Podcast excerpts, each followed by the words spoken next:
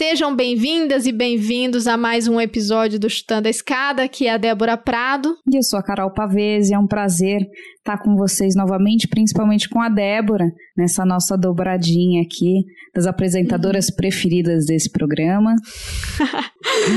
Débora, Ai, como você bem, tá? Carol? Ah, cara. Tô bem. A gente fala junto, mas pode falar como é que você tá, Carol? Tô esperando a volta às aulas. Você quer saber de imediato? Eu posso te dizer isso. As minhas férias começam quando voltam as aulas da Gabi, porque aí eu só trabalho de segunda a sexta, então fica mais leve do que foi janeiro, mas em geral tô bem. E vocês? Igual, da mesma forma. Esses dias quase surtei. Falei, quando voltam as aulas? Pelo amor de Deus, que a gente está trabalhando normalmente em mês de janeiro inteiro, exceto na nos dias que a gente precisou ficar de cama aqui, porque eu e Felipe é, nos contaminamos com a Covid. Eu estava até agradecer, comentando com a Carol que eu quero agradecer a, a, todos os apoiadores e apoiadoras aí que nos deram suporte nesse período, né? Muita gente, né? Acabou sendo contaminada e a gente teve aí um, um apoio de todas e todos. Quero agradecer aí para todo mundo. É, a Maju, o Geraldo também, né? E, enfim, a Isabela que me escreveu, é, a galera toda, o, o o, o Ricardo, o Matheus, enfim. E quero agradecer a todo mundo. E vamos firme, né? O André. Tamo aí, recuperados, torcendo para voltar às aulas também, tentando recuperar energia, guardar energia para quando começar aí a corrida eleitoral, né? Acho que vai ficar quente no segundo semestre. Vai. Acho que a coisa vai ficar mais pesada. Esse ano promete, com certeza.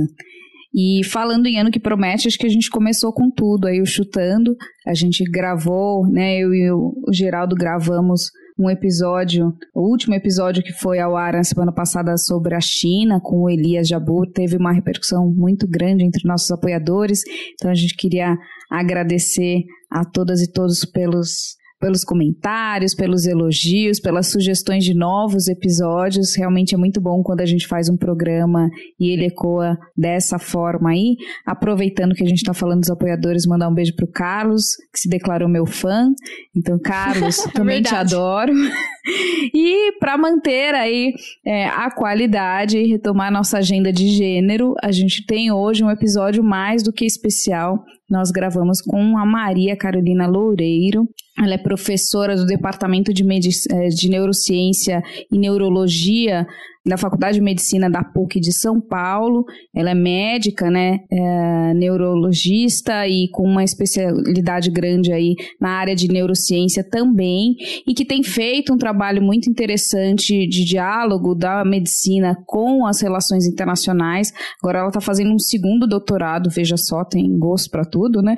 É, ela está fazendo um segundo doutorado em saúde global e sustentabilidade na USP. Ela já tem um doutorado em inovações terapêuticas pela Universidade de Paris, é, a França, obviamente, e agora ela tem feito essa ponte e bateu um papo muito interessante conosco sobre pandemia, com um recorte aí de gênero, raça e, e principalmente impacto social da pandemia. Você gostou do papo, Débora? Nossa, demais, foi excelente. Quero mandar novamente um abraço para Maria Carolina Loureiro. Foi assim um baita de um aprendizado, né?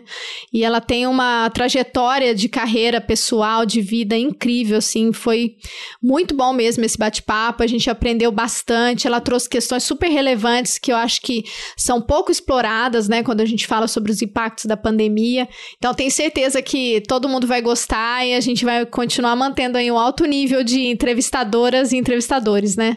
Então, por favor, escutem o episódio e depois dêem um feedback pra gente sobre o que, que vocês acharam nas nossas redes aí. Foi realmente um papo maravilhoso, além dela ser uma mulher incrível e que tem feito um trabalho também prático aí de humanizar a medicina, que é algo que a gente padece tanto nesse país e ela vai é, dar uma contribuição social muito importante com o seu trabalho. Então, Maria Carolina, um beijo para você, super obrigada pelo seu tempo e parabéns pela sua existência e pelo trabalho que você tem feito. É isso aí, muito obrigada, Maria Carolina. E vamos então escutá-la? Vamos, vamos escutar, mas antes fica o recado também para seguirem a gente nas redes sociais. É, a gente está em todas: Instagram, Telegram, uh, que mais? Me ajuda? LinkedIn. Temos o site www.chutandescada.com.br. Exato. LinkedIn. Quase, né? É, a gente precisa Twitter. se modernizar mais. Twitter, Orkut, enfim.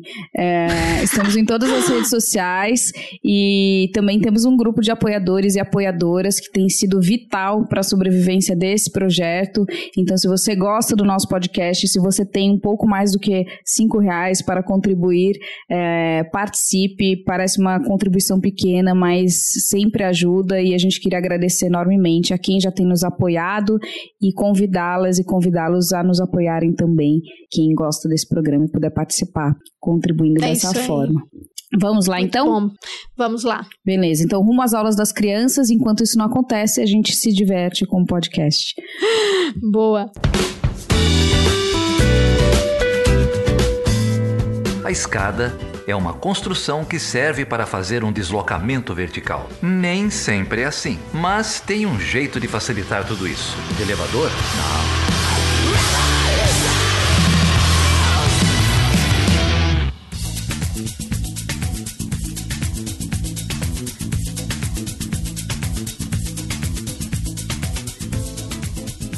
Bom, e para conversar conosco hoje, a gente tem uma também acadêmica, mãe e neurocientista, que é a Maria Carolina Loureiro. Ela é professora assistente do Departamento de Neurologia da Faculdade de Medicina da PUC São Paulo.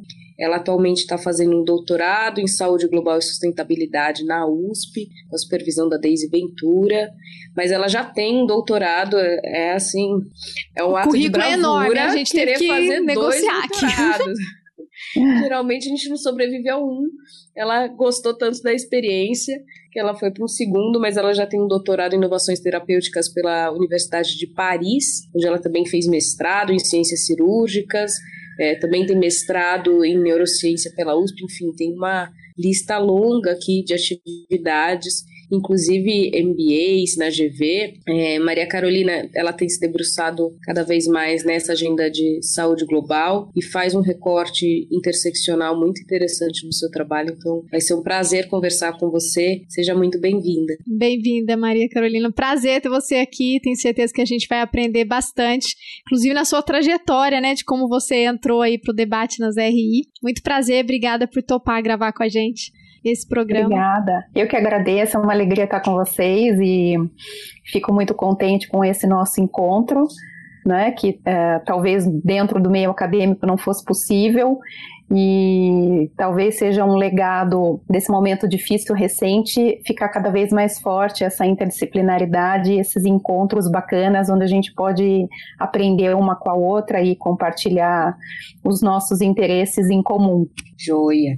Bom, é, como o seu currículo já denota, você tem uma trajetória interessante de migrar sem ter abandonado ainda a neurociência para as relações internacionais e nas relações internacionais entrando num campo muito novo, que aliás não é tão novo, mas pouco desenvolvido e pouco conhecido das relações internacionais, que ganhou mais projeção, obviamente, com a pandemia, que é a área de saúde global, uhum. né, e que não fica só nas relações internacionais. Estava comentando anteriormente, você lecionava saúde global na graduação de medicina, então essa interdisciplinariedade também vai no sentido das RIs ocuparem outras áreas. Podia comentar para a gente como foi essa transição de conciliar essas duas áreas e de engajar medicina e relações internacionais na sua vida acadêmica?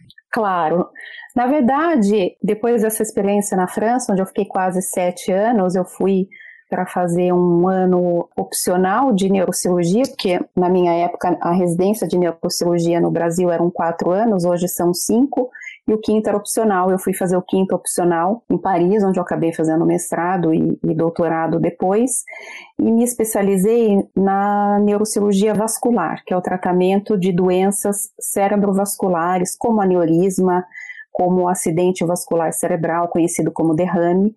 E quando eu voltei ao Brasil, depois de quase sete anos fora, eu tive muita dificuldade em tratar no hospital público-privado, onde eu trabalhava, é, tratar pacientes do SUS do derrame agudo, né? Porque, é, para que todo mundo entenda, o derrame só pode ser tratado, sobretudo o isquêmico, quando há um entupimento de um vaso cerebral e falta circulação para aquela área do cérebro. A gente tem um tempo, algumas horas, onde o tratamento pode ser uh, feito, porque depois desse tempo quando a gente desentope esse vaso entupido, Uh, depois de algumas horas, o risco para o paciente dele fazer uma hemorragia, de ter complicações, é muito grande, então a gente tem um limite de tempo. Então, essa corrida contra o tempo para recuperar as células do cérebro que estão correndo o risco de, de ficar com sequelas e morrer disso, eu não podia fazer nos pacientes do SUS e só podia fazer nos pacientes do uh, que tinham convênio. Essa foi uma luta minha. É, por isso, em 2012, me interessei pelo trabalho da ONG, da, criada pela Sheila da PUC do Rio Grande do Sul, uh, que chama Rede Brasil AVC, que estabeleceu o protocolo do derrame no Brasil no SUS. E essa luta da Sheila na Rede Brasil AVC continua até hoje. Hoje ela se tornou presidente da, da Organização Mundial de AVC, mas a portaria do Ministério da Saúde para autorizar esse tratamento, que é a segunda causa de morte no Brasil e a primeira causa de incapacidade, ou seja, de pessoas que ficam acamadas, que não voltam ao mercado de trabalho, é muito, é muito grave. E só foi aprovado em fevereiro de 2021 esse tratamento. Então, nessa dificuldade, de tratar esses pacientes, eu fui tentar entender como é que era o acesso a esse medicamento no Brasil, como é que era o acesso a esse material que chama stent, que, que quebra aquele coágulo e vai permitir a reabertura daquele vaso entupido. E eu fui estudar então direito de patentes, direito à saúde, saúde como um direito. E só encontrei uma formação na época de saúde global, porque eu fui para a Suíça em 2013 estudar no Instituto de Estudos Internacionais um, essa disciplina, uh, que durou dois anos, essa formação, onde faz a intersecção entre direito, economia da saúde, direitos humanos, uh, comércio internacional, uh, que impactam a saúde. Então, abriu esse leque. Eu tive muita dificuldade no começo nessa formação, porque 90% das pessoas que faziam o curso eram diplomatas em Genebra, e tinham pouquíssimos é, profissionais de saúde, eram eu e mais dois, se eu não me engano. E aí eu resolvi então estudar é, relações internacionais na GV, uh, ah, fazer esse MBA de relações internacionais oferecido pela GV para ampliar minha compreensão de questões que, uh, que impactam a saúde que não estão no campo da medicina. E aí com isso eu quis, eu gostei tanto desse leque de possibilidades, desse universo que se abre para entender as organizações internacionais, o papel do terceiro setor e, e, e como políticas públicas, como o local dialoga com o global, eu pedi na PUC, na época, em 2013, para introduzir essa disciplina de saúde global na graduação de medicina, então foi a primeira faculdade de graduação que teve essa formação em saúde global, né? E, e foi essa essa partilha que eu quis fazer com os alunos que que gostaram muito e no final eu tive até um aluno que foi convidado para a reunião da, da OMS no Cazaquistão e há, há, três anos atrás, quatro anos atrás, isso foi muito gratificante para mim de, de, trazer esse conceito, de trazer essa, esse campo acadêmico que é tão pioneiro ainda no Brasil. E, ô, Maria, se puder falar um pouquinho para a gente, como que é a sua pesquisa agora, né, de doutorado em saúde global? É, o, o tema é sobre acesso a medicamentos em países emergentes, como que tem sido a sua pesquisa? O que que você já tem de descobertas aí para compartilhar com a gente sobre, sobre o seu trabalho? A primeira parte da minha pesquisa, quando eu comecei alguns anos atrás, foi sobre acesso a medicamentos, né? E aí eu fiz um paralelo entre o Brasil e a Índia, mostrando como é que a nossa, o nosso posicionamento do ponto de vista diplomático, nosso posicionamento interno e o nosso posicionamento na OMC. Então, eu fiz o braço do direito, da economia e do, dos ministérios da saúde. Então, há uma diferença entre o Brasil e a Índia. Por que, que eu escolhi a Índia? Porque a Índia é a maior fornecedora de genéricos no mundo, né? E o medicamento pelo qual eu estava lutando no Brasil não tinha genérico. E eu queria entender por que, que o Brasil, que juntamente com o IBAS, né, com a Índia, com a África do Sul uh, tinha o mesmo posicionamento na OMC, na Organização Mundial do Comércio, na luta pelo acesso a medicamentos, em toda a disputa da Declaração de Doha nos anos 2000 para acesso a medicamentos genéricos para as pessoas com HIV/AIDS na época e se posicionando contra a indústria farmacêutica europeia, suíça e americana. E por que, que o Brasil tinha uma, uma, uma indústria farmacêutica ainda tão dependente de princípios ativos indianos e por que, que a gente não investiu tanto na nossa independência nesse setor? Apesar de ter farmanguinhos na Fiocruz, que, que tem o seu papel importante, tem a unidade da Fiocruz fora do Brasil, em Moçambique, mas a gente não tem uma independência do mercado internacional. E, e eu fui estudar por que, que a Índia tinha. Então, a Índia investiu muito, o Brasil muito menos. E a Índia tem uma, do ponto de vista diplomático, pelo que eu percebi, ela tem uma história que ela já se posicionava no, no, na arena internacional como um grande país e como um país independente. E o Brasil ainda fazia o jogo nas negociações como um país periférico. Então, a Índia investiu muito nesse setor que na época não estava tão desenvolvido e hoje é a maior fornecedora de genéricos no mundo. Do ponto de vista do Ministério da Saúde, a gente tem muita política pública voltada, tem a política nacional de acesso a medicamentos. A Índia não tem, não tem essa obrigação do governo indiano em promover a, a, saúde e acesso a medicamentos, ou seja, na política nacional deles não tem essa obrigatoriedade que na nossa Constituição tem, ou seja, o discurso na OMC do Brasil era do direito à saúde, sobretudo para os países do sul global, como a Índia e como a África do Sul. Mas quando você olha internamente, o Brasil, aquele discurso que ele usava no, na cena internacional de direitos humanos, a visão da saúde como um direito humano, valia para dentro, porque a gente tinha uma política de acesso universal, que na Índia não, então é muito mais um discurso.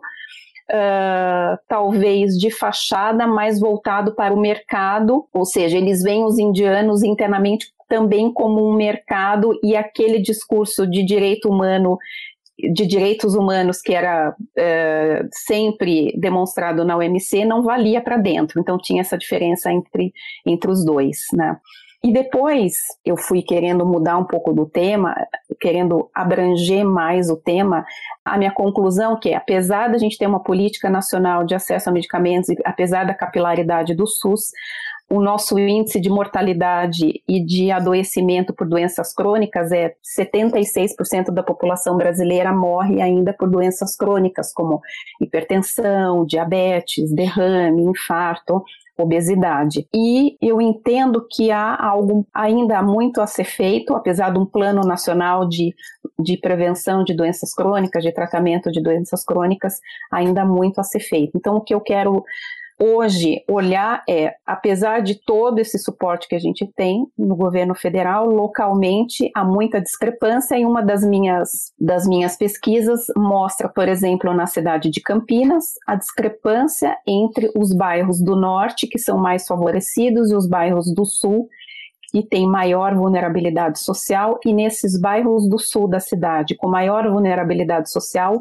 a morte por doenças crônicas hipertensão, diabetes, obesidade, infarto, derrame é o dobro, exatamente o dobro do que os bairros do norte. Então eu faço essa essa comparação de circulação de política pública entre o local e o global, mostrando que os determinantes sociais, que as condições socioeconômicas impactam absurdamente o desfecho uh, da saúde e, e o desfecho de doenças das pessoas segundo o nível de escolaridade Quanto menor o nível de escolaridade, pior o desfecho.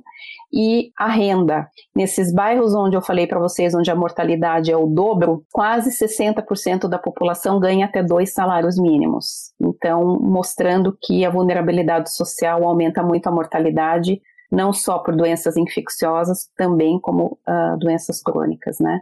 Então, é esse o meu interesse de, de trazer a questão social para dentro da medicina e trazer pro, para os estudantes de medicina é, a consideração de questões socioeconômicas que não estão é, que não são separadas da saúde. Se a gente não olhar para esse contexto, a gente não vai tratar o paciente de maneira holística e, a, e os resultados vão continuar sendo ruins, como os que eu tenho visto. Como é essa recepção dessa discussão, né? Porque assim, do nosso lado aqui de humanas, a gente tem um entendimento que é um, uma classe, né, a classe médica um tanto elitista e pouco sensível, e isso a gente vê, né, com muitas excelentes exceções, mas pouco engajada, inclusive nesse comprometimento da, da promoção da saúde universal e, e acesso da saúde para todos, né? Uhum. É, quando você falou do recorte nos bairros, aí eu fiquei imaginando, falei assim, mas os bairros mais ricos não vão ao SUS, né? Então tem assim,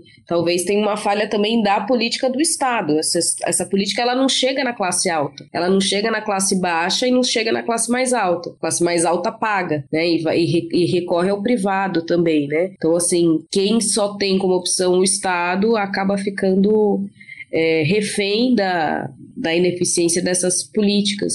E aí a gente vê também uma tendência cada vez maior é, dos profissionais de medicina a irem para áreas que são as áreas que dão mais na né, estética, para nem dermatologia, né? Estética, enfim. É, então, como que é fazer esse processo inverso quando a gente vê essa tendência na medicina, que é crucial você estar tá fazendo isso uhum. agora, mas de trazer esse tipo de debate para a medicina? Eu acho que é uma, uma tendência.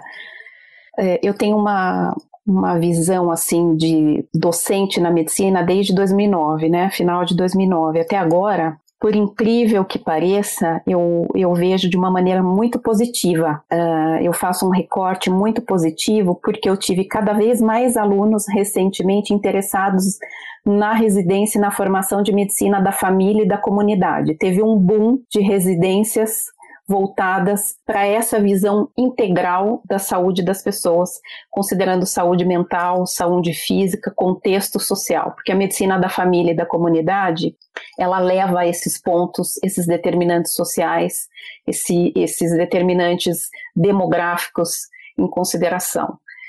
É, talvez porque a universidade onde eu trabalhava na graduação, a PUC São Paulo, tenha um, um departamento de saúde coletiva muito bom, é, com professores muito inspiradores. É, sem sombra de dúvida, isso, isso impacta a escolha de alunos. E certamente houve uma mudança no perfil dos alunos na faculdade de medicina privada e na, nas universidades públicas, ao maior número de mulheres e ao maior número de pessoas bolsistas do ProUni e de todos os programas de inclusão social nas universidades.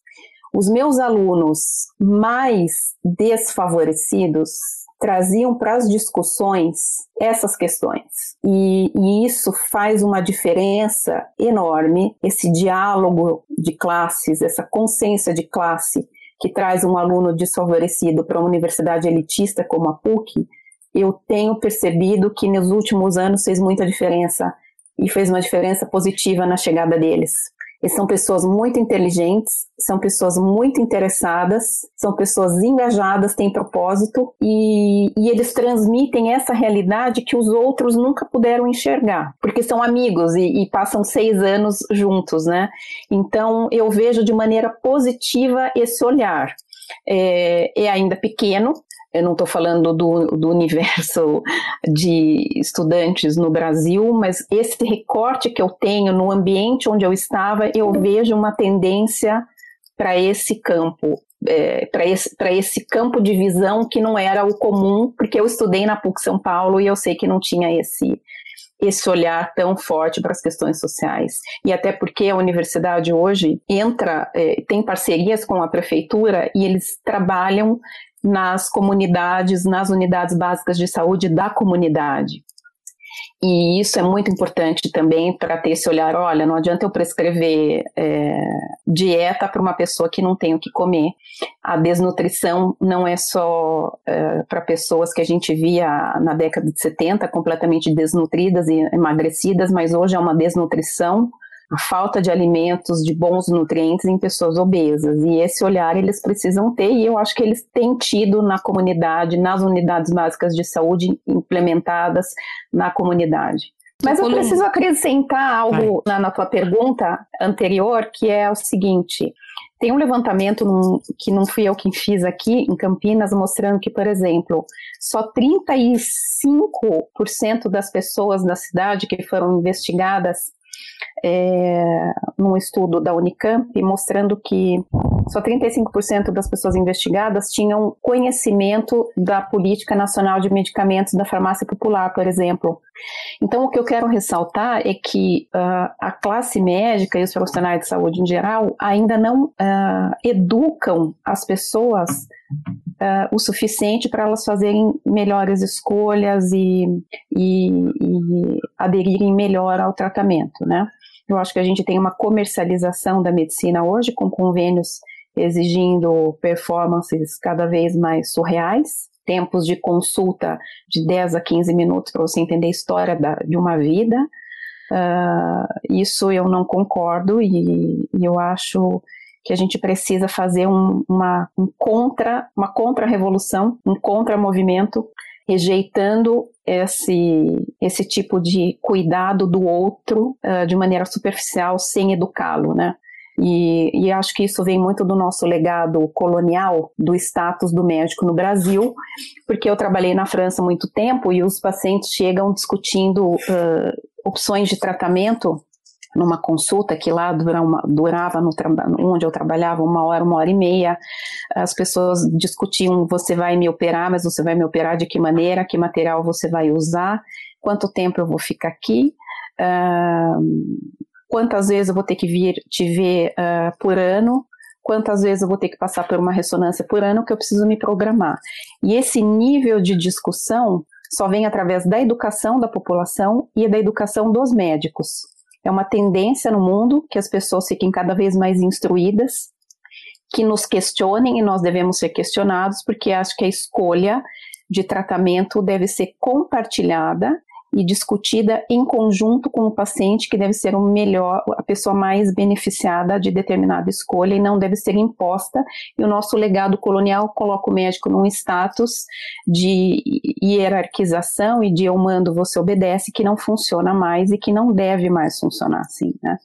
É, e quando você tenta dialogar ou trazer alguma informação, é sempre visto de uma forma muito negativa, né? O médico reage mal e, interpreta, enfim, como uma. Ah, você olhou no Google, né? Mesmo que você tenha pesquisado, procurado outras informações, é, essa troca também é muito difícil de conseguir, né? De, de você trazer a opinião de outro profissional para o tratamento. É, é um problema mesmo. E, e eu só queria trazer também que essa discussão de, da medicina da família é super importante e ela deveria mesmo ser prioridade, né? Porque é através do médico da família que, como você disse, traz essa visão de todo profissional, né? E que a gente perdeu no Brasil, né? As gerações dos nossos pais tinham aquele médico que conhecia a família toda, conhecia a história, né? E que bom saber que as coisas estão voltando nesse sentido, né? De trazer essa discussão como uma prioridade.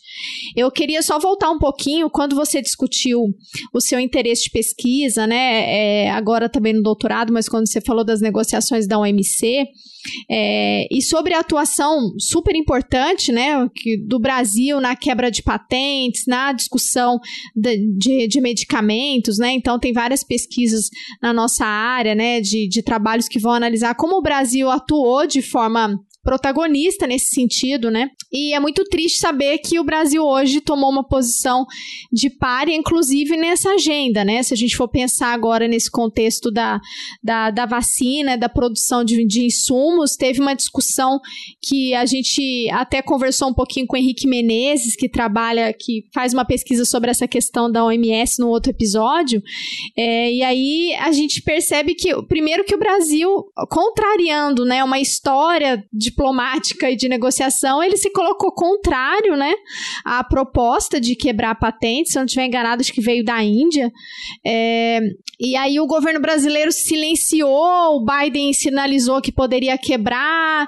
Enfim, eu queria saber um pouquinho como ficou esse, se você observa isso nesse contexto, né, no, a partir do governo atual, nesse contexto de pandemia, como que essa posição do Brasil, não só para essa questão da vacina, mas para o acesso a medicamentos de modo geral, né, se isso está em se isso tem impactado é, na, na, na, na, vida das pessoas, né? Na prática ali é, da medicina, né? Se o acesso a medicamentos tem sido mais difícil. Você trouxe essa questão da falta de, de informação, né? As pessoas conhecem muito pouco mesmo de farmácia popular, ou que a prefeitura é obrigada a fornecer medicamentos, você tem que judicializar para conseguir o acesso, né? Queria que você trouxesse um pouquinho se a partir aí desse, desse período aí nos últimos dois, três anos, se houve uma piora nesse contexto, ou, ou enfim, o que, que você acha a respeito disso? Enfim, queria saber um pouquinho também. Olha, apesar da, da, da cooperação internacional ser um dos componentes né, menos conhecidos na, na política de saúde do Brasil, e dos debates eleitorais, né, eles não falam de cooperação internacional em matéria de saúde, é preciso, você fez muito bem relembrar o protagonismo e a reputação que o Brasil tinha no cenário internacional em matéria de saúde, né. Uh, a gente tinha uma história uh, da atuação do, da política externa brasileira nesse campo uh, excepcional desde a da, da, na conferência da criação das Nações Unidas, o, o, o diplomata brasileiro Geraldo de Paola Souza uh, teve um papel relevante né, em trazer a questão da saúde no momento da fundação uh, das Nações Unidas. Né, foi uma sugestão dele, do chinês Zhe, era acho que Zemin Zhe, que sugeriram a criação de uma agência especializada em matéria de saúde. Então veja que depois a gente teve o, o Marcolino Candal, que, que teve 20 anos liderando a Organização Mundial da Saúde. O, o, Brasil era um grande contribuinte da OMS, deixou de ser no governo atual. E, e, e no governo, desde o governo Temer, já há uma queda no investimento e na manutenção dos programas de acesso a medicamentos no Brasil, principalmente para doenças crônicas, né?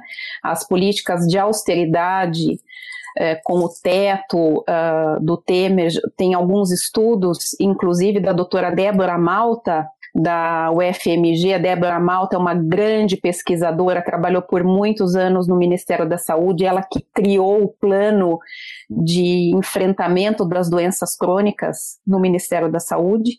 E ela não foi, ela não deixou de ser bem tratada uh, no governo no governo Temer e saiu uma mulher que tinha uma carreira excepcional na luta por acesso a medicamentos é, no Ministério da Saúde.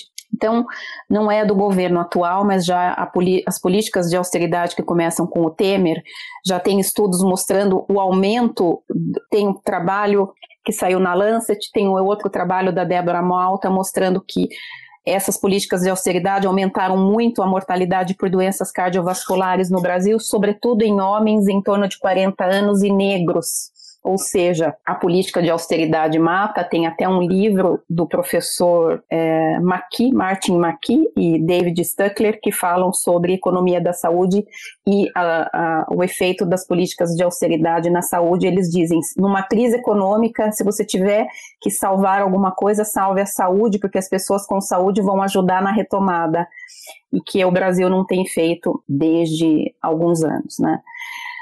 Exatamente nesse, nesse governo, a gente muda completamente a política externa e, e muda em relação à saúde também, com grandes perdas. Né? O Brasil, uh, para quem não sabe, o papel do Brasil foi muito relevante nas políticas de inclusão, como Bolsa Família, diminuindo inclusive mortalidade infantil nos últimos anos, e agora o Brasil volta para esse mapa da fome para desnutrição infantil e, e há uma, uma perda em geral para a saúde por conta da crise pandêmica, da crise sanitária, mas também pela crise política.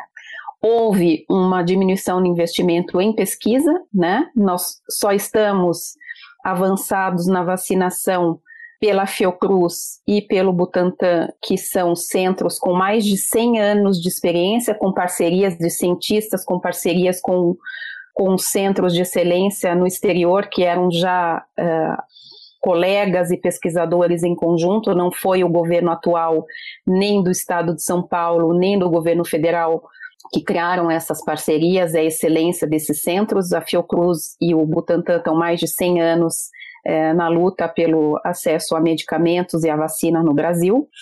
E, e há uma, especificamente ao programa Farmácia Popular, há uma diminuição uh, do investimento e do leque de medicamentos que a gente deveria ter e que não tem nesse sistema. Né? Então, ele já é pouco conhecido pela população mais vulnerável, não é tão conhecido quanto deveria, nós médicos falhamos na educação dos pacientes e no cuidado dos pacientes e também há uma menos investimento, uh, menos disponibilização de medicamentos para doenças crônicas como é previsto por lei aqui no Brasil.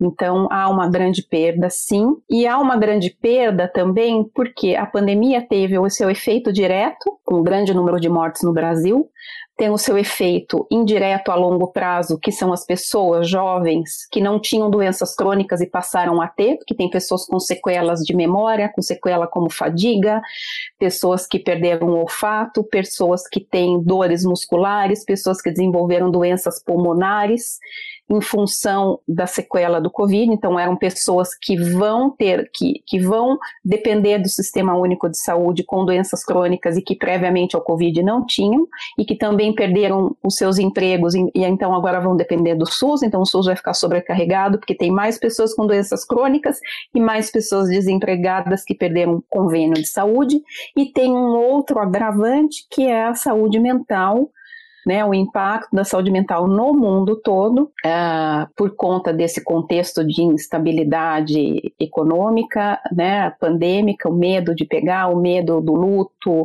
o medo uh, da, da, não retomada e, e, as dores de quem perdeu alguém.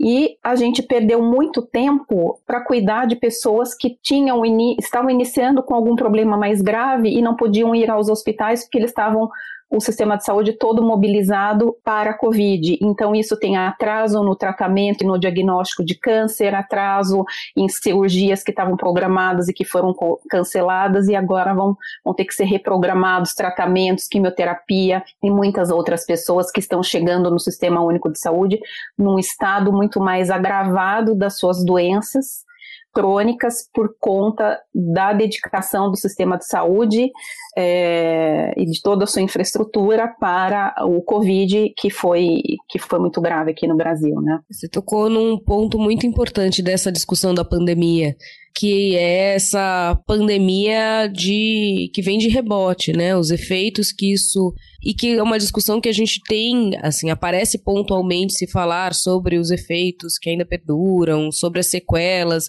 mas são casos, são exemplos, mas não é numa, numa visão mais é, pela essa falta, inclusive, de de compreensão, se a gente já desconhece os, efe, né, os efeitos do vírus, quando ele está atacando as sequelas, então ficou para depois, né? Porque acho que toda a uhum. ciência, o pouco de esforço que a gente conseguiu canalizar foi para tentar conter o vírus e descobrir a vacina, que é óbvio, né? Uma questão fundamental emergencial. Mas quando a gente fala do Brasil da pandemia, a ênfase são nas lamentáveis e evitáveis 620 mil mortes, mas a gente não pensa que tiveram, ou fala pouco, que foram 22 milhões de pessoas até agora. Gente, 22 milhões é 10% da população, né? Isso com os casos que foram diagnosticados, né? uhum. né? Porque a gente sabe que tem vários que os assintomáticos, por exemplo, entram um pouco nessa estatística, mas 22 milhões de pessoas que tiveram a sua vida, pelo menos de alguma forma, impactada pela pandemia, e que isso deixa essas sequelas, né? E aí a gente vai vendo os efeitos também nas pessoas correlacionadas. Você trouxe a questão da saúde mental. Para quem perdeu alguém, pode não ter tido a Covid, mas essa pessoa também vai sofrer né, de saúde mental e isso compromete toda a sua saúde, o envolvimento de todo mundo. Bom, e aí a gente vai para outras áreas também, né? Agora tem se falado um pouco mais das crianças que viraram órfãos porque perderam claro. suas mães ou seus pais. São 280 mil órfãos no Brasil da Covid e, e tem estudo, alguns variam dependendo do país e dependendo da, do grau de Covid, mas tem um estudo é, um pouco mais antigo, que acho que é do final do ano passado, chinês, mostrando que 60% das pessoas que tiveram Covid tiveram alguma sequela é, em até seis meses, ou seja, antes de seis meses eles ainda tinham sintomas importantes uhum. que impactavam o, o, o, dia a dia, impactavam o rendimento no trabalho, impactavam o humor, impactavam uh, a vida dessas pessoas, algumas dependendo de oxigênio mesmo domiciliar, e então uh, não é banal ter sobrevivido ao Covid, é muito grave, é, como você falou, uh, as mortes no Brasil foram estarrecedoras, mas nós vamos ter um impacto muito grande por muito tempo e não sabemos ainda a dimensão de tudo isso das pessoas que sobreviveram e que ficaram com sequelas, né?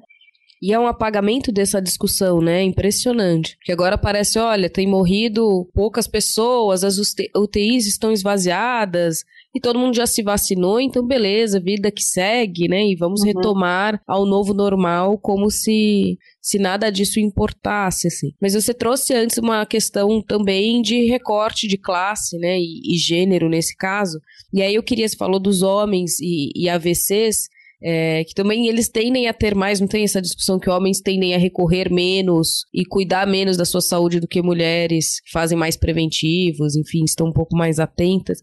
Mas o que eu queria te perguntar é do outro lado, né? Assim, fazendo um recorte de gênero, de que forma as mulheres são impactadas de maneira distinta é, pela pandemia e por essas sequelas também, porque também há um discurso de que quem morre mais são os homens, logo é uma pandemia que afeta mais os homens. Aí já vira afeta mais, já exclui uhum. o impacto que isso tem nas mulheres, né? Queria resgatar esse outro lado, se puder comentar um pouco esse recorte de gênero e depois classe e raça também que você fala, né?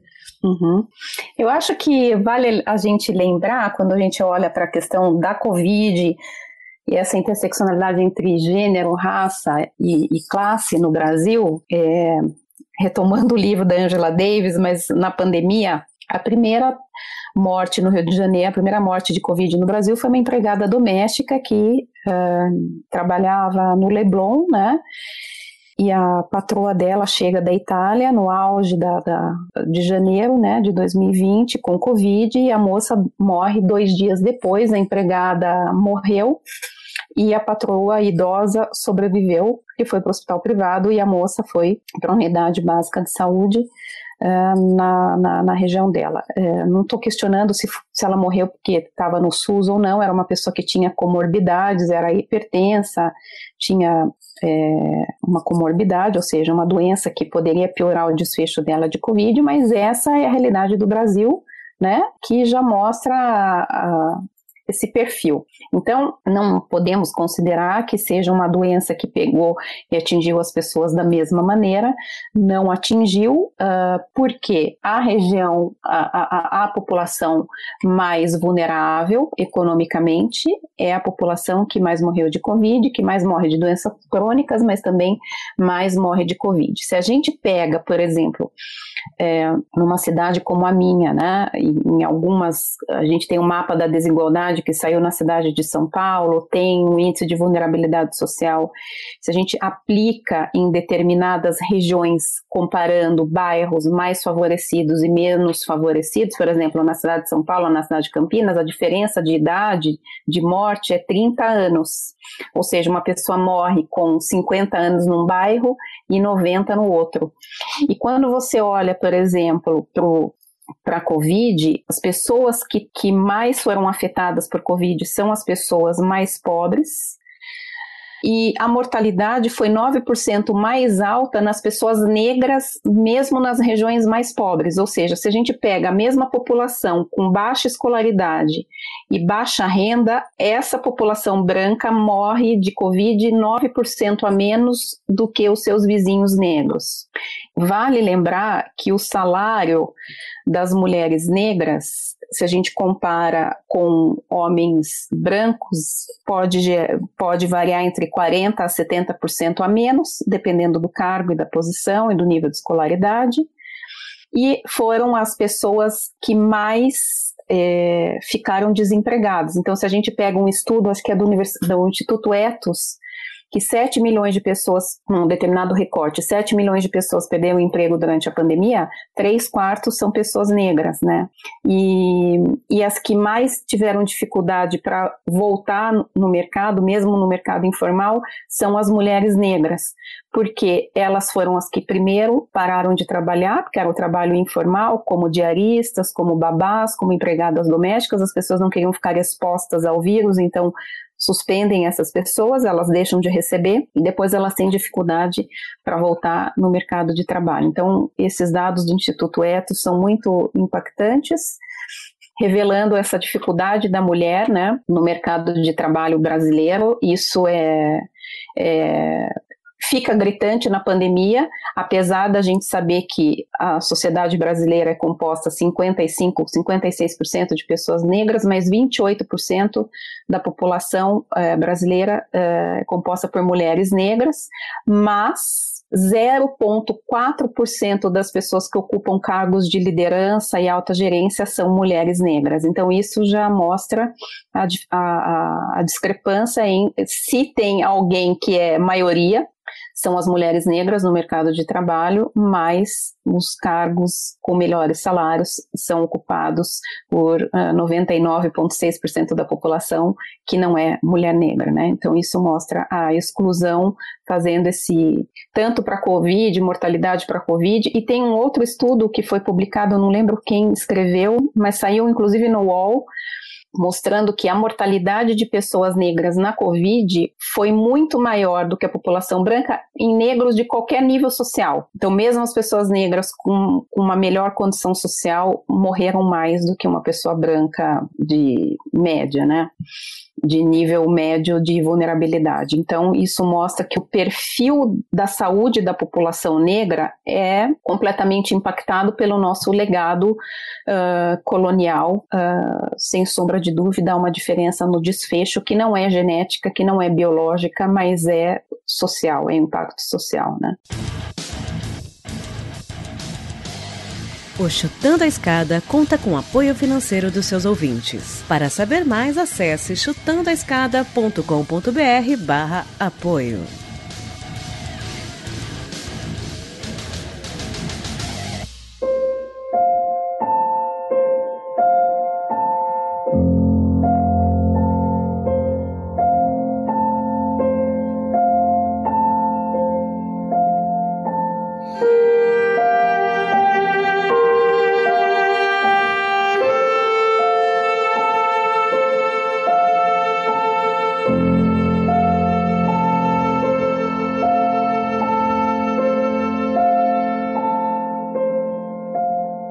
Maria Carolina, é, você trouxe, é, são dados super importantes, né? E aumenta, e como a Carol disse, né, aumenta muito a nossa revolta e indignação, porque como a Carol trouxe muito bem, né? A gente pega na imprensa, a cobertura tem sido completamente diferente, né? Não se discute.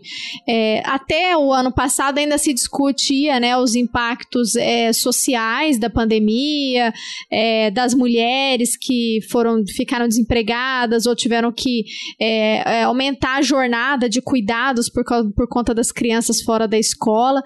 Mas agora parece que como se num passe de mágica tudo isso fosse resolvido quando na verdade a situação tem sido cada vez mais grave, né? Tem se agravado mais, o índice é, de pobreza é maior. A gente também podia. É importante lembrar, né, que a reforma com relação à pensão por morte bem na uhum. pandemia, né? Então tem um projeto, é, é, um projeto de lei, não sei se foi, não, não foi aprovado ainda, mas para que as pessoas que perderam seus familiares pela Covid tivessem a revisão desse, desse processo, porque foi uma perda importante, né? Então as viúvas, os viúvos sofrem também com essa, com essa política que foi aprovada no Congresso há pouco tempo, né?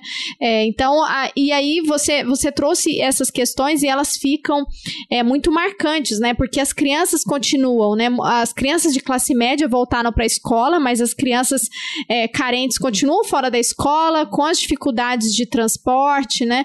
É, sem o apoio do Estado.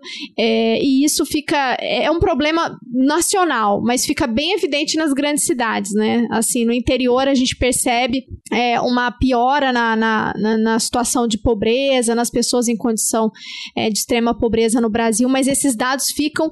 E não são só números, né? Quando a gente anda nas ruas das cidades de São Paulo, Rio de Janeiro, Brasília, é, a gente percebe assim claramente, né, como que essa situação tá muito, tá muito difícil, né, tá muito grave e é um apagamento e uma invisibilização, né, de, de que a Carol trouxe muito bem, né, desse, dessas informações.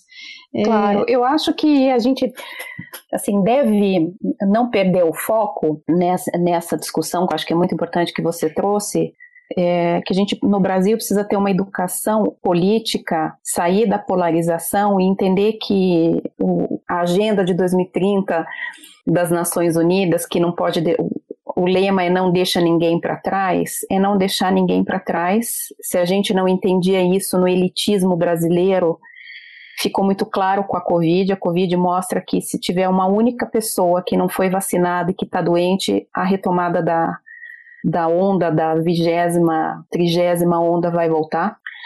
Isso é muito importante que a gente saia nesse momento que é eleitoral que vai começar no Brasil, é, com candidatos surgindo, se posicionando. É muito importante que a gente saia dessa polarização e que reconheça a nossa humanidade. É, esse, esse tem sido o meu propósito uh, na minha profissão, na, na formação das pessoas que eu encontro, que é tirar um pouco essa venda que nos vendem que nos mostram que cuidar do outro em vulnerabilidade é, é porque você tem pena, porque você é generoso no período de Natal e depois passa. Eu acho que não é esse o papel. Eu acho que a Covid mostra que enquanto as pessoas estiverem excluídas, nós não vamos ter paz, nós não vamos ter saúde, não adianta levantar muros e morar em condomínios cada vez mais seguros. O Brasil, quando a gente é de classe média, classe média alta, você sai do Brasil, você admira Paris, mas Paris você paga 50% de imposto e a escola que seria para minha filha quanto para a pessoa que é um motorista de ônibus é a mesma e eles vão poder estudar na universidade que eles quiserem porque é uma universidade pública porque tem vaga para todo mundo. Então isso não é ser socialista, isso não é ser comunista, isso é uma questão de justiça social e de direitos. Não sei, as pessoas talvez não, não estejam me vendo, né? Por ser um podcast, mas eu sou uma mulher negra, mestiça, é, eu fui a única aluna negra numa universidade particular como a PUC. A família do meu pai, ele tinha muitas irmãs, as mais velhas foram empregadas domésticas e ele, como era um dos mais novos, pôde fazer universidade. Então a minha vida, a minha condição foi diferente. Eu podia estudar no exterior, estudar numa universidade com bolsa, porque eles não tinham recurso para pagar 100% da minha universidade, não era, não tinha cotas ainda na época. Então, a questão é de tirar esse, essa divisão, esse legado de que sou eu e o outro, o branco e o negro, o pobre e o rico, tal partido serve, outro não serve. Não, é uma questão de humanidade. Se você olha para a questão de doença infecciosa respiratória como a que nós estamos vivendo hoje, é assim, todo mundo precisa estar vacinado, todo mundo precisa ter comida para a gente construir o país, porque custa muito caro para quem não entende a questão da justiça e dos direitos humanos, como nós que estudamos isso, mas isso custa, isso tem um custo. A pobreza no Brasil tem um custo. Tem o último relatório do, do Fórum Econômico Mundial mostrando isso que a desigualdade nos países, inclusive no Brasil, empobrecem mais o, o, país. Ele poderia estar mais rico, tendo outro desfecho econômico se não fosse a desigualdade. Então a gente tem que ter esse olhar, independente da profissão, para as questões de justiça social, para a gente crescer e de uma maneira mais com mais equidade de gênero, racial, olhar para o outro com, como um humano e parar de colocar as pessoas em caixinhas e eu incluo esse ou eu excluo aquele, porque isso não serve mais. Se a gente não entendeu isso nessa pandemia, realmente eu não sei o que vai ser preciso para que a gente entenda a necessidade do reconhecimento da nossa humanidade e da saúde planetária, porque não é mais a saúde global, mas é a saúde planetária, porque enquanto a pandemia está correndo, o planeta está completamente adoecido. E nós vamos ter que lidar com isso, porque a Covid, por exemplo, é uma doença que surge da nossa invasão de espaços de biodiversidade que não foram respeitados. Só a Amazônia tem mais de 200 vírus que ainda não foram identificados. E essa, esse desmatamento, essa invasão de espaços naturais silvestres, se continuar acontecendo, vai cada vez mais surgindo pandemias cada vez mais rapidamente, né? Então, eu acho que esse recorte da questão social é muito importante, mas a gente tem que parar de olhar para ela como, como uma ideologia, é uma questão de humanidade. Acho que você falou tudo, né? Assim, é, é justamente a gente precisa reverter a lógica, né? Pela uhum. qual a gente pensa, sobre, sobre a, pela qual a gente sente os valores. E não é, é o que você falou, né? Não é uma questão assim filosófica, não é uma questão de altruísmo, mas assim, é uma questão de, de único caminho viável, né? É incrível claro. o quanto. Mas aí você vê, assim, pra, pra estragar sua fala, eu trazer o Queiroga aqui, aí você vê um cara que fala, meu, vale mais a liberdade do que a vida. Você fala, como? Né? Assim, não é possível. É esse o nível do raciocínio, né? É uhum. É isso que a gente viu de, de debate se contrapondo à vida versus a economia, né? Como se fossem questões que fossem um ou outro, como se fosse é, como se não andassem juntas, né? E não dependesse ao contrário, né? Assim, você colocar a vida sempre em segundo plano, a vida do outro, né? Claro. Porque a sua ela tá sempre resguardada, a sua ela tá garantida, tá segurada e com todos os seus privilégios, né?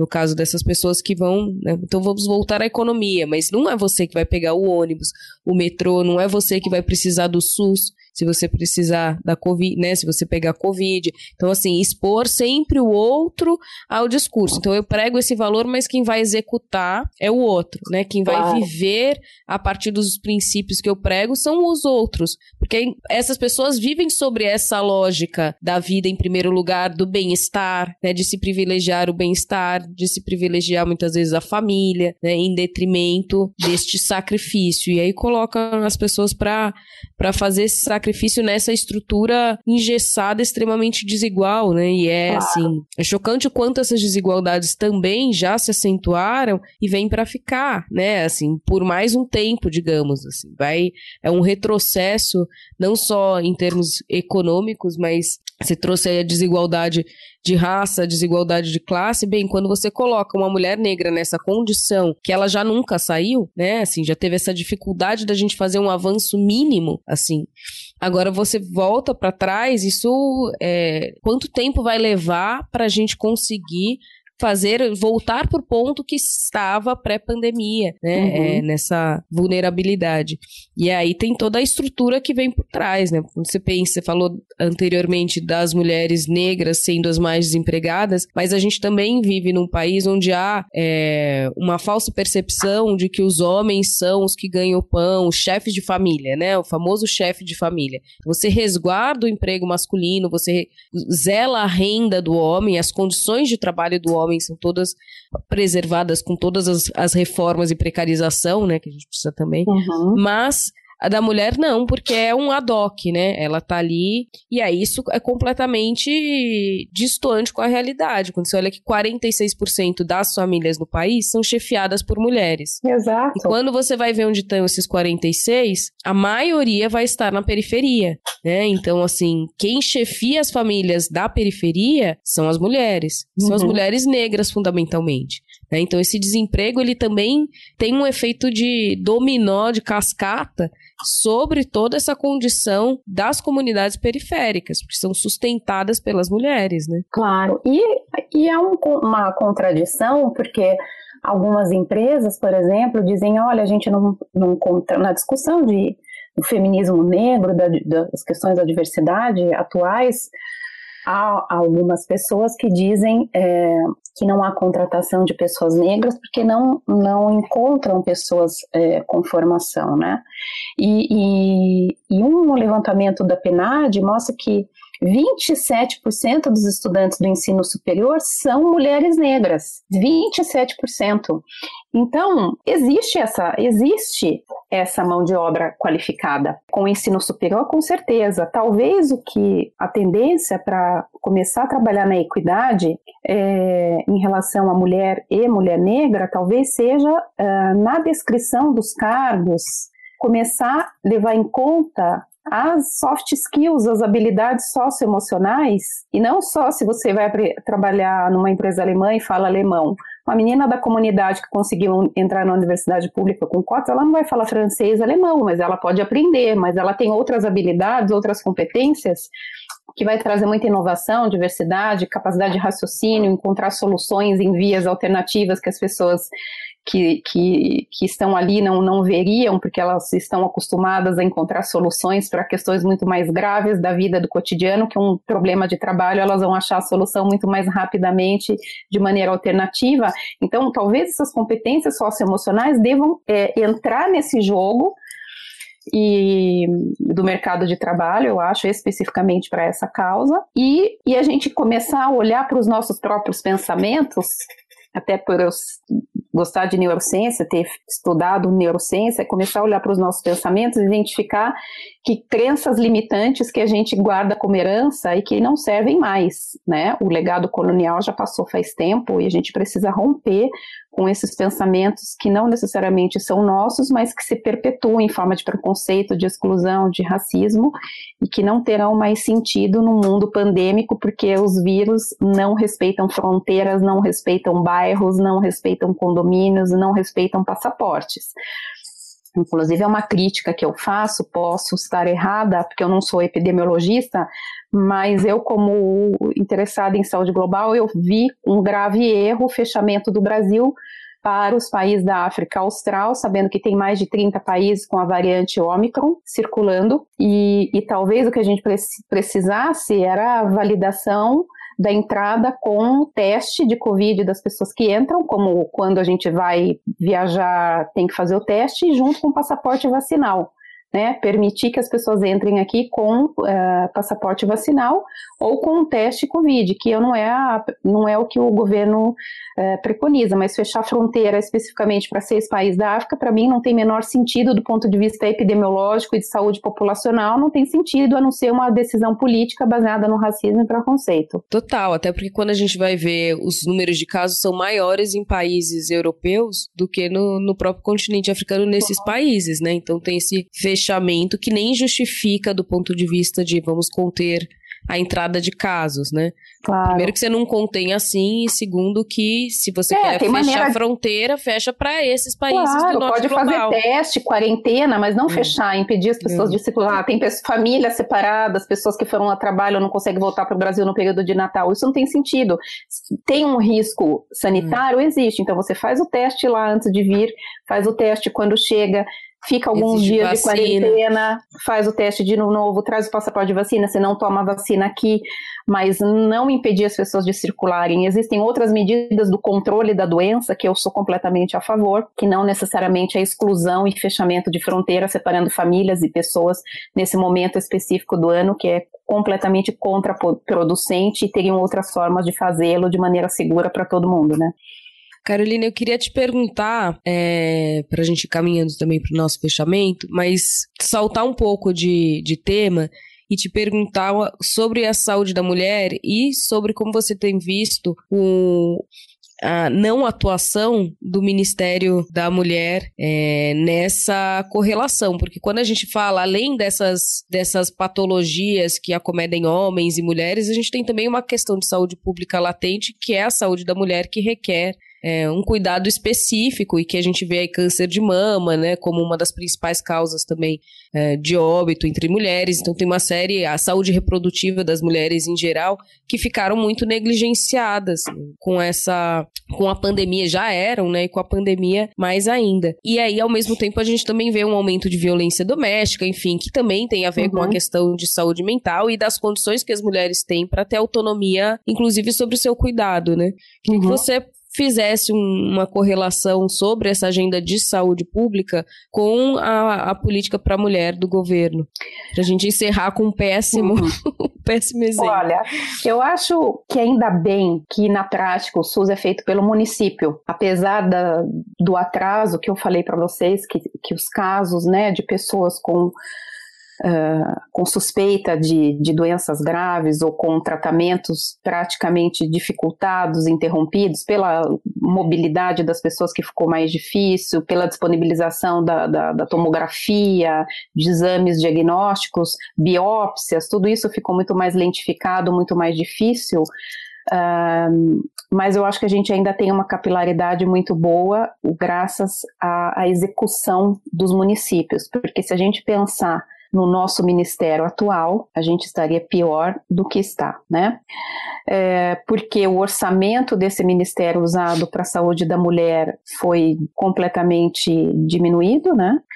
É, ou seja, tem um orçamento, mas não foi utilizado teve o posicionamento do Brasil para as questões da saúde reprodutiva na OMS, que nunca foi visto, num alinhamento com o governo Trump, uh, que eram os dois governos, tanto o Brasil quanto os Estados Unidos, uh, contra a, a política de saúde reprodutiva da OMS, garantindo direitos e e posicionamentos que tantos outros países é, lutaram, inclusive no Brasil, e luta ainda, e a gente perdeu bastante nessa discussão que mistura política externa com ideologia religiosa radical, né? Acho que a gente perde muito isso. Uh, meu posicionamento Uh, como médica, para mim, a questão da saúde reprodutiva é uma questão de vida, é uma questão de saúde pública e não pode, e só deve fazer parte de um Estado laico baseando em ciência. Então, tudo que aquilo que não é baseado em ciência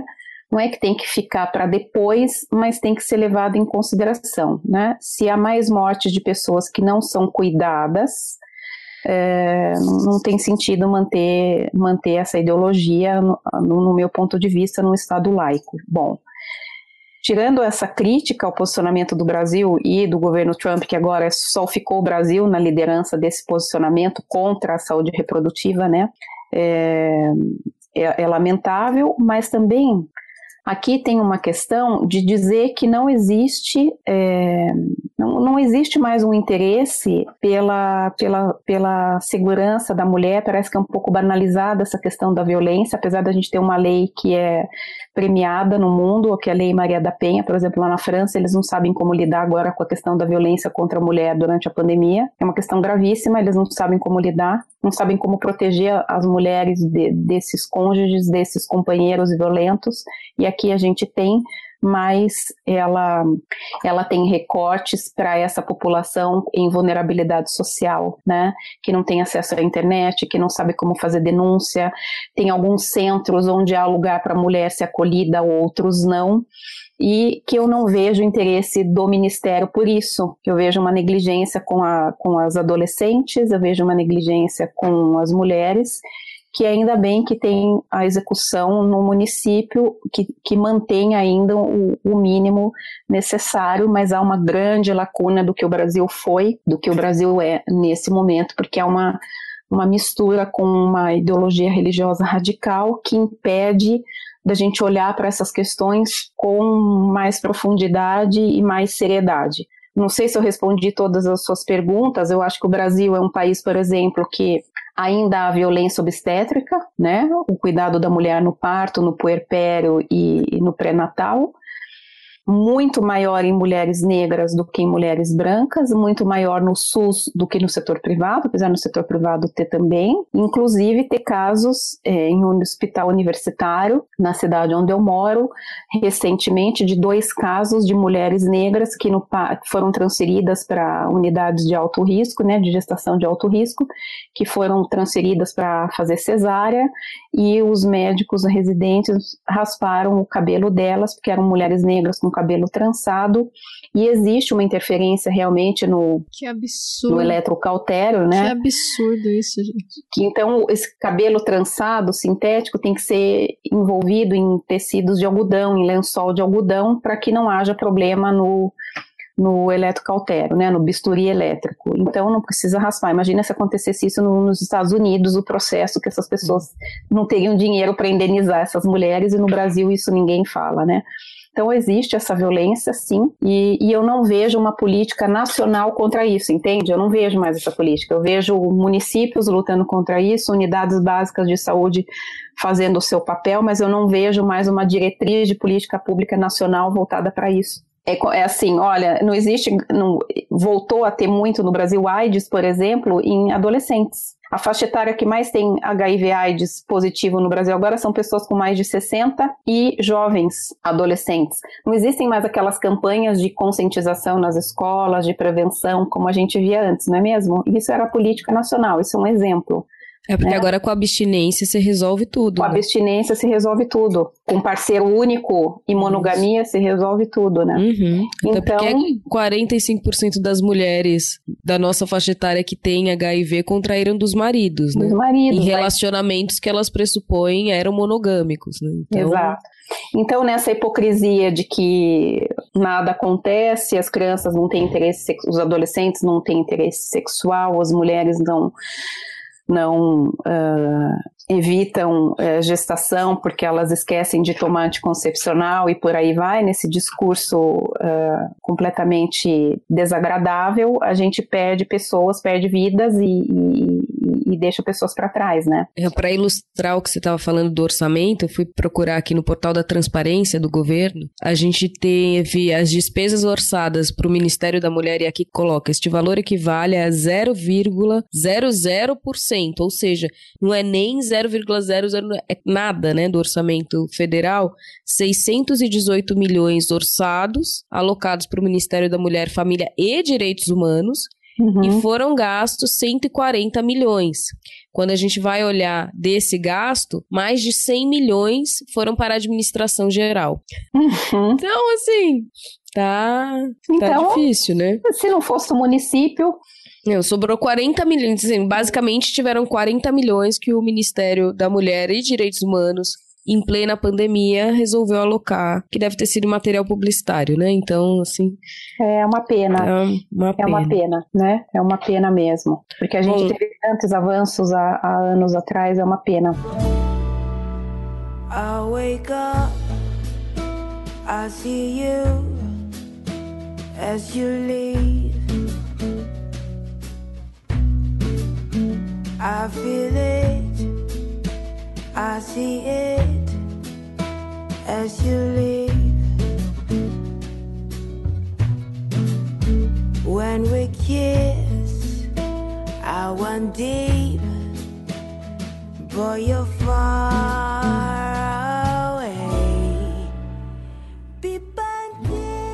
Diante desse cenário, é, a gente agradece muito o seu trabalho, né? A sua consciência, a sua relevância. É, acho que, assim, você tem um, um papel político muito importante. A sua própria existência, né? Você pontuou uma mulher negra com uma trajetória da periferia ascender na neurociência, né? Não só na medicina, mas em áreas não tradicionais para mulheres, para mulheres negras. Também foi para fora. Também deve ter sido muito difícil enquanto mulher brasileira, porque aí entra mais uma interseccionalidade, né? Alguém do sul pesquisando coisas que não eram dengue e chagas e coisas que eles dão abertura para a gente pesquisar, né? então entrar nesse universo acadêmico da medicina num setor tão elitista e fazer esse trabalho brilhante. É, muito obrigada por tudo Imagina, que você tem construído e continue na luta. Vamos continuar precisa. juntas, vamos continuar juntas. Eu acho que o que nós temos aqui em comum é esse olhar para o outro, né? Querendo formar pessoas que tenham esse olhar também. O mais importante é essa abertura de vocês. Eu devolvo o elogio é, é a interseccionalidade, a abertura para assuntos que não necessariamente são os seus interesses e pesquisas pessoais, mas essa, essa abertura da escuta ativa. A gente só vai salvar a vida das pessoas e mudar o mercado de trabalho e mudar a existência das pessoas se a gente tiver essa capacidade de escuta ativa que vocês têm tanto nesse projeto de podcast, divulgando conhecimento, mais pontos de vista, e isso nada mais é do que a real democracia, né? De divulgar conhecimento e escuta, inclusive de pessoas que não pensam como a gente, mas que, que, que têm ideais muito semelhantes da valorização da vida, valorização das mulheres e reconhecimento do valor das pessoas. É isso que eu desejo para todas as pessoas em 2022, que a gente possa ter uma real democracia e que possa ter um olhar humano para todas as pessoas, para todas as pessoas. Muito obrigada. Maria Carolina. A gente já aprendeu muito com você, é, inclusive esse, é, esse caminhar da área de RI com outras áreas, né? Porque a gente acaba separando né, as áreas de conhecimento e eu achei incrível essa trajetória. Quero te parabenizar pelo seu trabalho, pelo, pela, pelo seu ativismo, pela sua pesquisa e que a gente consiga continuar tendo esse espaço, né, para trazer e para Uhum. e para dar luz e visibilizar aquilo que a sociedade faz um esforço enorme, né, inclusive o governo para para ignorar, né? Então, ao contrário do que do que o governo tem colocado aí, a gente precisa sim apontar, né, os desafios, a luta, a necessidade de, de enfrentar a pobreza e todas as consequências da pandemia, né? Já estava ruim antes e agora então, né, mais necessário ainda a gente falar sobre tudo isso. Obrigada mais uma Muito vez. Obrigada. Foi uma honra ter você aqui. Aprendemos demais. Foi uma honra ter, ter, sido recebida por vocês nesse projeto incrível. Gostei muito. Me chamem de novo que eu venho. Obrigada. Com certeza. Se defender o doutorado, a gente chama para voltar. É só tá pressão de um prazo.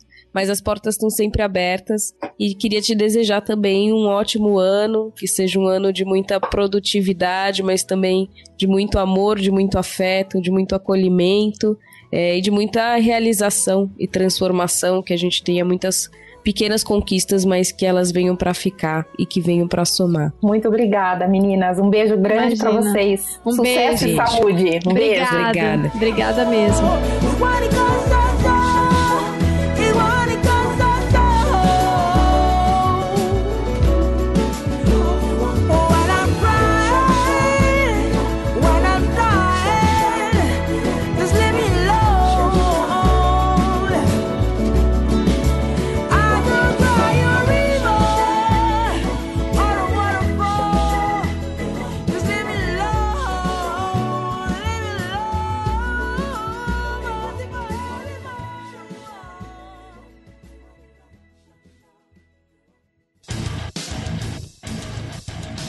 Você acabou de ouvir mais um episódio do Chutando a Escada. Para apoiar, acesse chutandoaescada.com.br barra apoio.